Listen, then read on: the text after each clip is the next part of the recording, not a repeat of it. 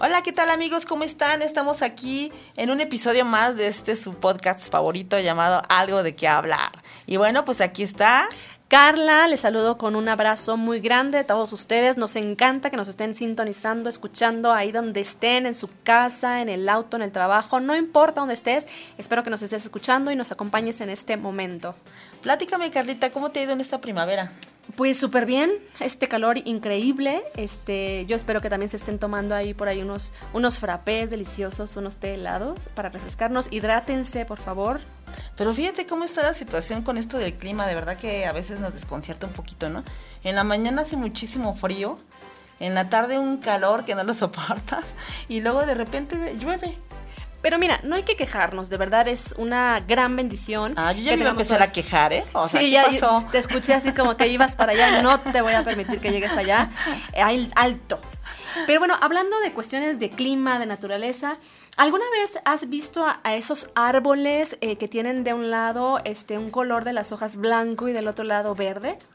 Eh, sí, me parece que sí. ¿Alguien, alguien de aquí de los que nos está escuchando sabe de qué árbol me estoy refiriendo? Pues mm, son esos Las mamás seguramente sí saben de quién nos estamos refiriendo. Sobre todo aquellas que eh, optan mucho por las plantitas.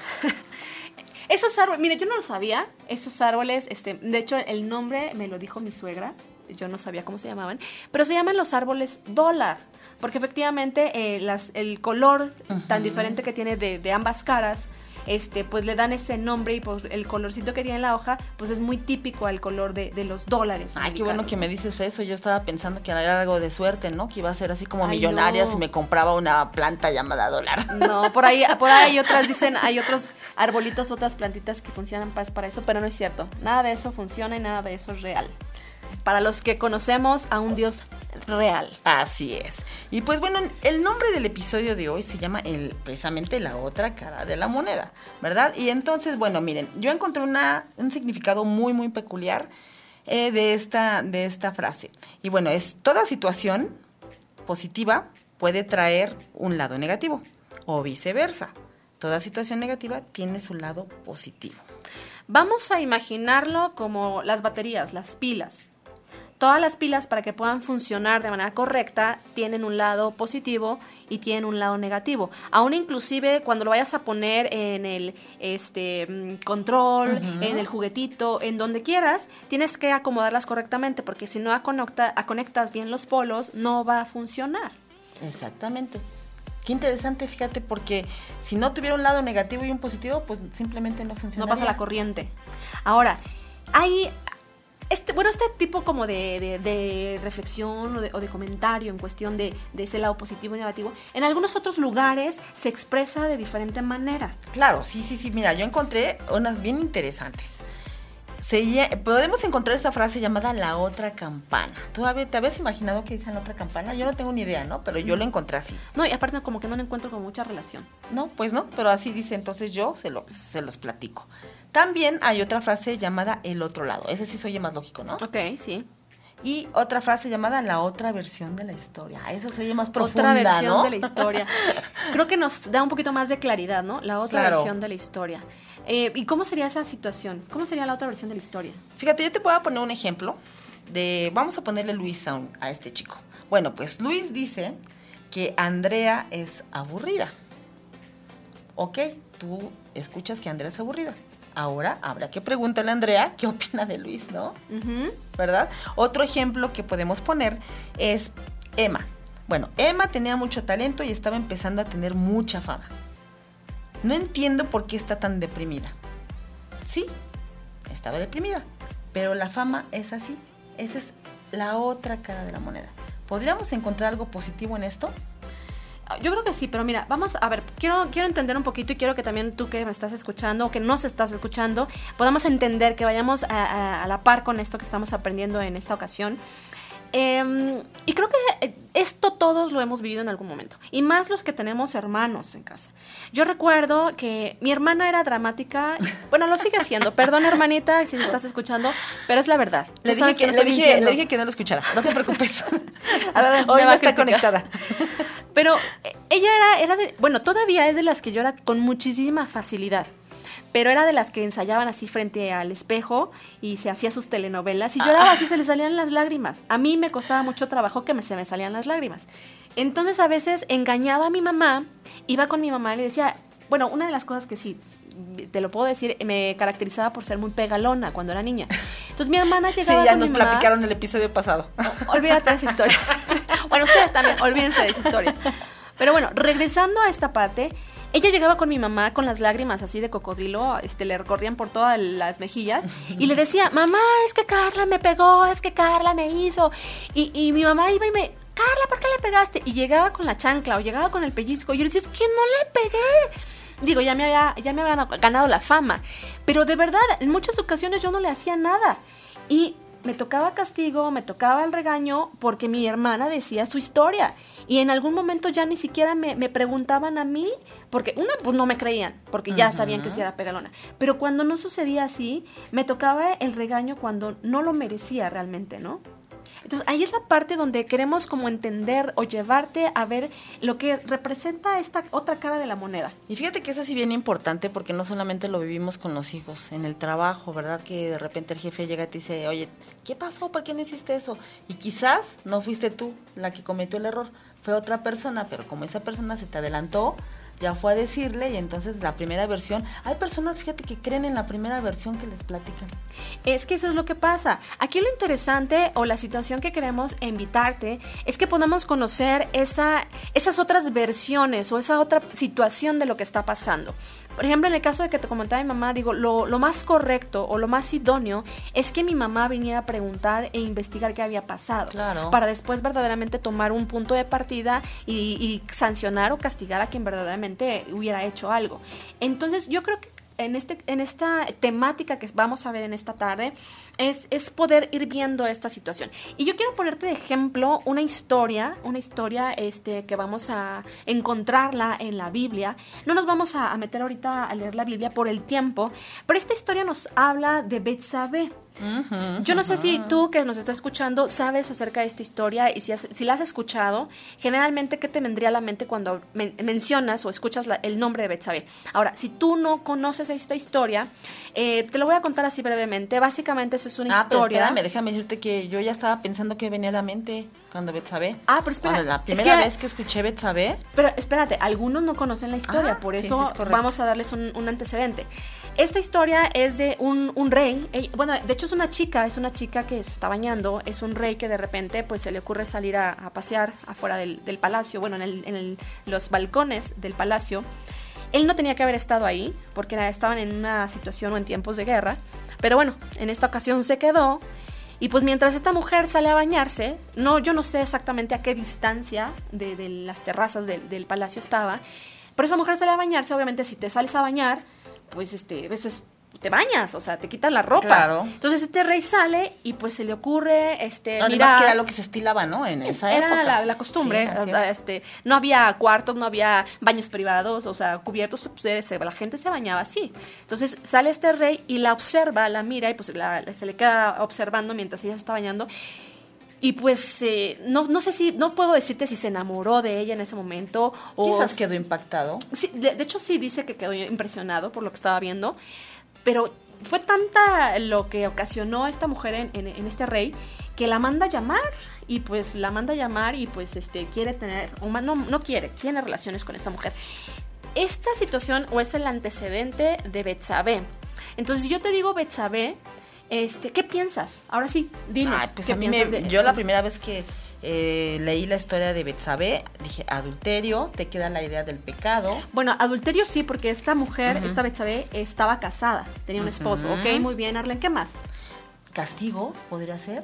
Ah, castigo, O si somos un poquito más, lo aterrizamos un poquito más consecuencia, vamos a llamarlo así. Consecuencia. O podría, bueno, a mí se me ocurre otra, a lo mejor, digo, si ella se estaba bañando, ¿qué tal si a lo mejor ella sabía que este, la estaban mirando?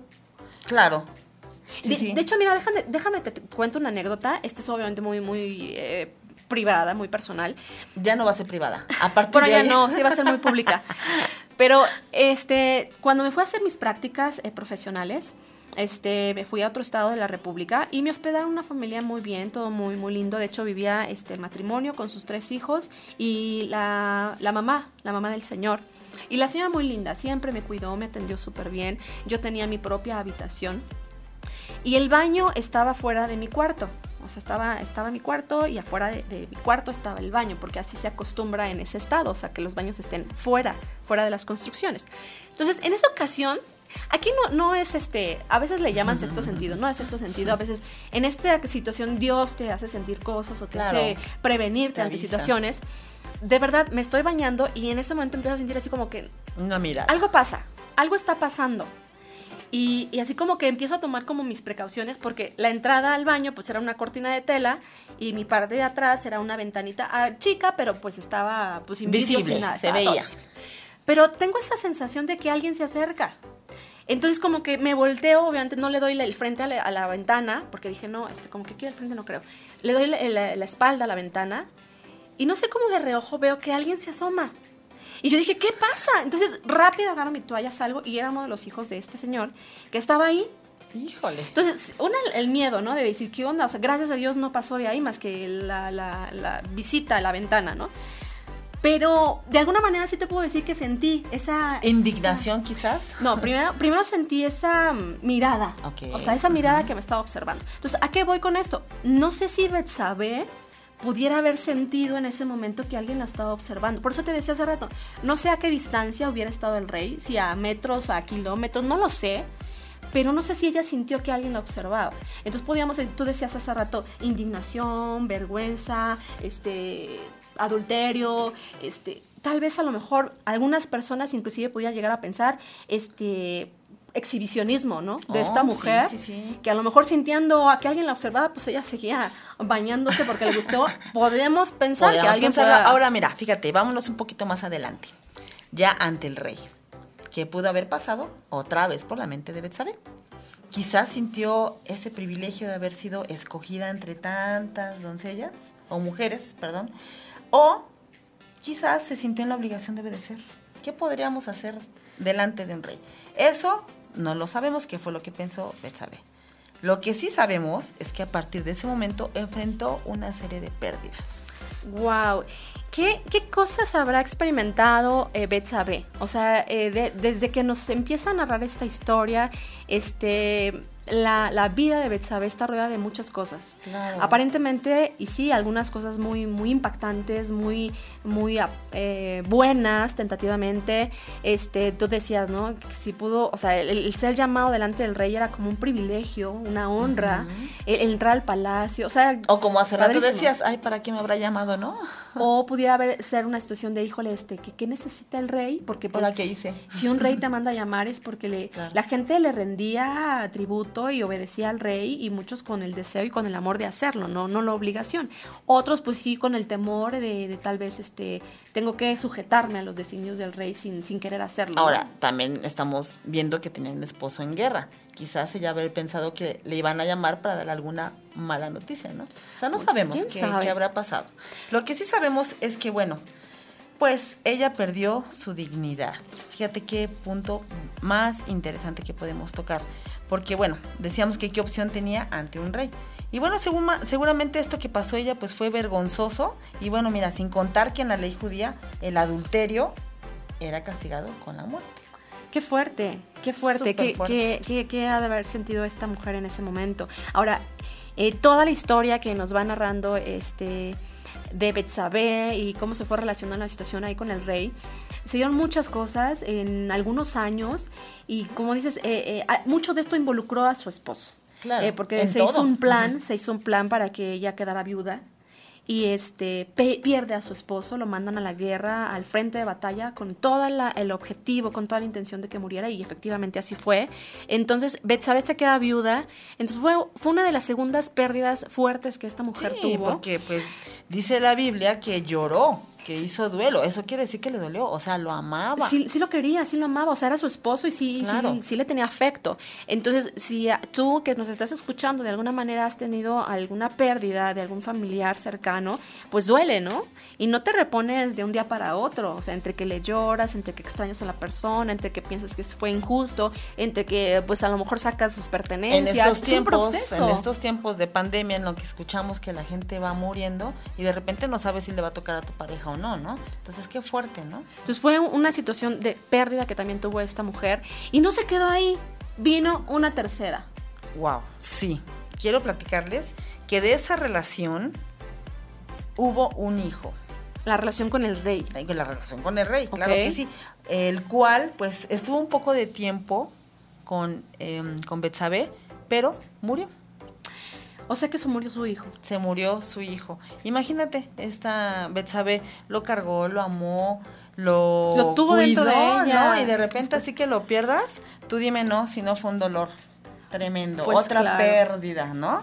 Qué fuerte. Yo creo que yo creo que esta historia es aquí donde recordamos el tema de hoy, la otra cara de la moneda, la otra versión. Eh, yo creo que seguramente en alguna ocasión hemos escuchado esta historia y la hemos este, enfocado mucho a, la figura, la figura del rey David. Pero en esta ocasión es verla a ella, ver realmente qué, qué experimentó, qué pasó por su cabeza, tal vez entender eh, pero yo quiero decirte, Arlene, que a pesar de las situaciones complicadas que ella vivió, a pesar de los años difíciles que, que estuvo experimentando en su vida, surgieron cosas muy buenas. Sí, fíjate que eso es bien interesante. Esta parte a mí me gusta mucho porque, bueno, a pesar de que ella vivió esa situación difícil, ¿verdad?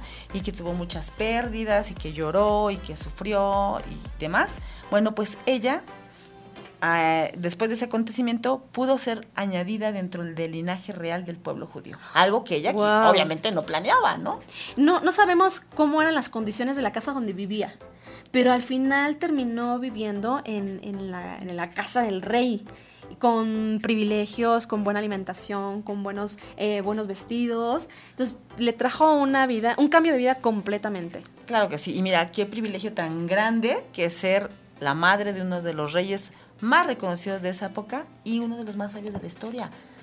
Diles quiénes son. ¿Quiénes, perdón? Pues fue el rey Salomón. Creo que también aquí este, vemos que fue una buena madre, fue una buena madre este, que pudo eh, estar pendiente de, su hijo, aparte de que este rey pidió sabiduría de lo alto y le fue dada, pero sí, o sea, efectivamente fue una, una madre de un hombre excelente. Y fíjate que esa parte que dices em, también me pone muy gozosa porque sí, realmente ella fue una buena madre. ¿Y cómo lo podemos ver? Nos vamos a ir un poquito más allá, pero nada más lo vamos a mencionar. Los proverbios que Salomón escribió realmente cuando tú los lees te das cuenta que tuvo valores, en cierto momento tuvo una madre que lo educaba, que lo guiaba y hablaba él mucho de eso, ¿no? Entonces imagínate, claro que fue una buena madre. También podemos observar otro aspecto positivo dentro de todas estas tragedias o cosas negativas que La vivió más positiva de todas. y fíjense muy bien, ella de no pues realmente no tenía... De ser una mujer común, vamos pues a decirlo. Pues sí, de ser una como mujer común del pueblo, de ser una mujer que tal vez en un principio no se podía haber considerado este, en este punto o dentro de esta familia. Porque antes de ese suceso no sabíamos nada de ella. No. Estas circunstancias difíciles le permitieron el acceso para ser considerada dentro de la genealogía de Cristo. Wow. Uno de los hombres más maravillosos a lo largo de la historia del mundo y que ha sido el, ahora sí que a través de él que podemos estar aquí perdonados, salvados, limpiados. Y ese es el motivo de lo que hablamos. Y fue parte de eso, o sea, está, está dentro de esta genealogía. Entonces todas esas cosas difíciles le trajeron esta dicha wow, mm, qué historia tan increíble acabamos de escuchar. De verdad, yo no sé qué piensen ustedes, pero yo cuando lo leí y cuando me vino a memoria todo esto y cuando empezamos a verlo de este modo, el otro lado de la moneda, wow, qué increíble. Y mira, Carlita, y chicos que nos están escuchando. Esto nos lleva a nuestros puntos de enseñanza de esta semana. Te recomiendo que por favor anotes, toma ahí nota tu pluma, tu libreta, tu lo que quieras. Guárdalos, acuérdate que no los guardes para que nunca los uses, sino que son enseñanzas para que las practiquemos en nuestra vida. Punto número uno, chicos. Si vas a dar tu opinión sobre alguien o algo, procura siempre conocer las dos o más versiones de la situación nunca te vayas con la primera versión. Sí. Eh, si tú tienes hijos, eh, aunque ya sabemos que uno tiene la fama o tiene la tendencia de, siempre pregunta, ¿por qué le pegó? ¿Por qué le dijo? ¿Por qué le quitó? Este, ve y pregunta antes de que sanciones, antes de que grites, antes de que corrijas, antes de que cualquier cosa.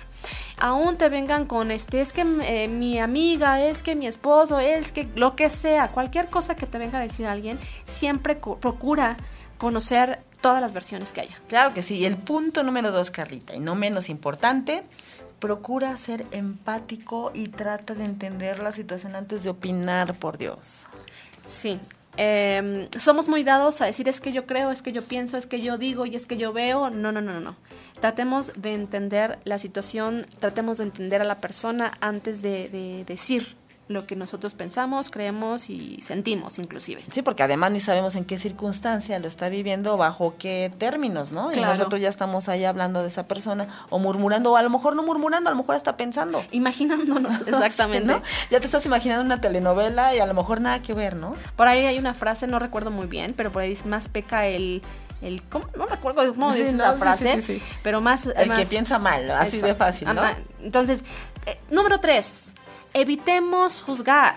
La recomendación es ver primero nuestros errores, nuestros defectos, nuestras fallas, antes de que demos nuestro juicio de otros. Fíjate, yo escuché una frase muy interesante por ahí que de que antes de juzgar, te- eh, primero asegúrate de verte al espejo.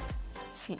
Porque ¿No? somos muy buenos para eso, para decir, es que es fulanito, y es que hizo, y es que mira nada más, y, y ni siquiera lo conocemos, ni siquiera conocemos a esa persona, ni siquiera sabemos por qué dijo eso, por qué hizo eso. Eh, generalmente, mira, yo escuché una vez un testimonio, un, un, eh, relato de un, un jefe que eh, siempre llegaba un- uno de los empleados tarde y tarde y tarde, y pues yo era así, oye, ¿qué te pasa? O sea, siempre llegas tarde, ¿no? Pero esta persona nunca se justificaba ni, ni buscaba la manera de, este, de decir, pues que el tráfico y que el perro, no, no, no, él no decía, Él decía nada. la verdad. Entonces, hasta que este jefe este, fue a ver realmente por qué este empleado llegaba siempre tarde, este hombre iba y tenía que visitar a su mamá que estaba en un lugar de cuidado. Y pues antes, o sea, antes de irse a trabajar tenía que ir a visitarle, tenía que ir a dejar cosas al lugar donde la cuidaban. Y pues a veces eso lo retrasaba y no podía irse antes porque no le daban acceso. Entonces llegaba al trabajo siempre tarde porque a veces le retrasaban el tiempo en ese lugar. Y hasta que el jefe no, no entendió esa versión, no, no tuvo conocimiento de esto que estaba pasando, pudo comprender un poquito más al empleado y eso le llevó a decir, ok, no, no entras a tal hora, te voy a dar una hora después para que tranquilamente, para que no tengas problema.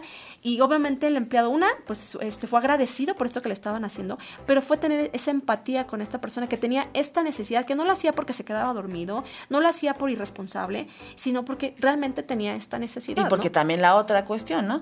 Él la primera vez que llegó tarde quizás dijo, guau, es que llegué tarde porque fui a ver a mi mamá, ¿no? La segunda vez no estaba mintiendo, pero ya la tercera, la cuarta, la quinta vez ya se pudiera haber escuchado como una justificación, ¿no? Es lo que quizás él quería evitar. Sí, o como decir, este, pues, este, a lo mejor inclusive le, tildaban ya como mentiroso, ¿no? Porque no era creíble, tal vez, ¿no? Sí, sí, sí, sí ha pasado ese tipo de situaciones. ¿eh? Número cuatro.